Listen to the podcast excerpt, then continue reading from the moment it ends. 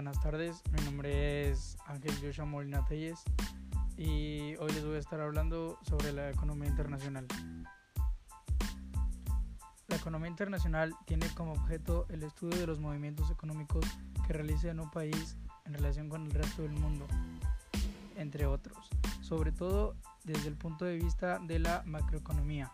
También se ocupa de los aspectos monetarios mundiales, la teoría de la política comercial, los mercados cambiarios, resultados de la utilización de monedas diferentes en los distintos países y el ajuste de, las balanzas de pago.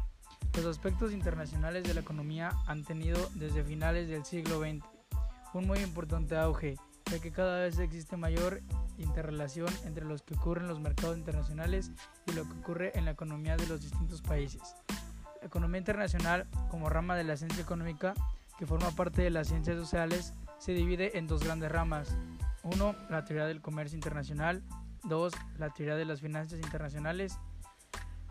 Y bueno, las economías se relacionan con el resto del mundo en primer lugar por el comercio internacional, es decir, por las compraventas de productos y servicios que realizan con origen o destino exterior.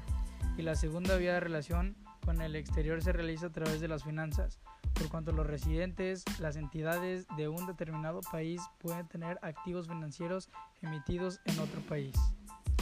Mientras que los ciudadanos son poco corrientes, las inversiones financieras en otros países, por lo contrario los bancos y las empresas de gran tamaño, si mantienen relaciones financieras a través internacionales, lo que procede una interrelación entre los mercados financieros de los distintos países.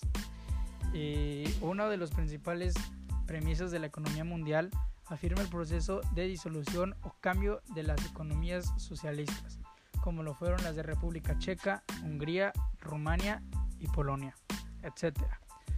También aboga por detener el constante crecimiento de la pobreza y la desigualdad económica entre países de África y de América Latina, como tratados de bloques como la Unión Africana o el Mercosur. La teoría del comercio internacional estudia las causas y las consecuencias que explican en el comercio entre los países. Este comercio ha sido adquirido con creciente importancia a lo largo del siglo XX y los comienzos del siglo XXI. Finanzas internacionales y movilidad de capitales.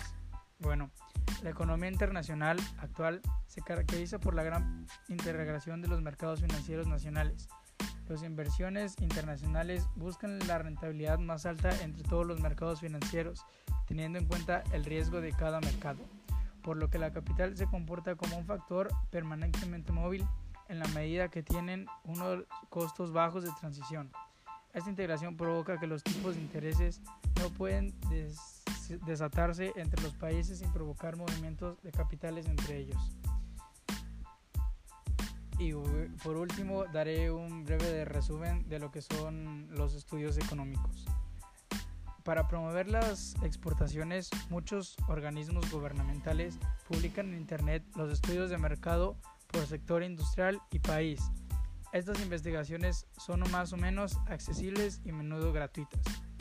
Y bueno, este sería un pequeño resumen de lo que es en sí la economía internacional ya sea aquí se habla de, del comercio, de las finanzas y todo lo que tiene que ver con las finanzas de los bancos y en todo el mundo. Y bueno, sería todo de mi parte y muchas gracias.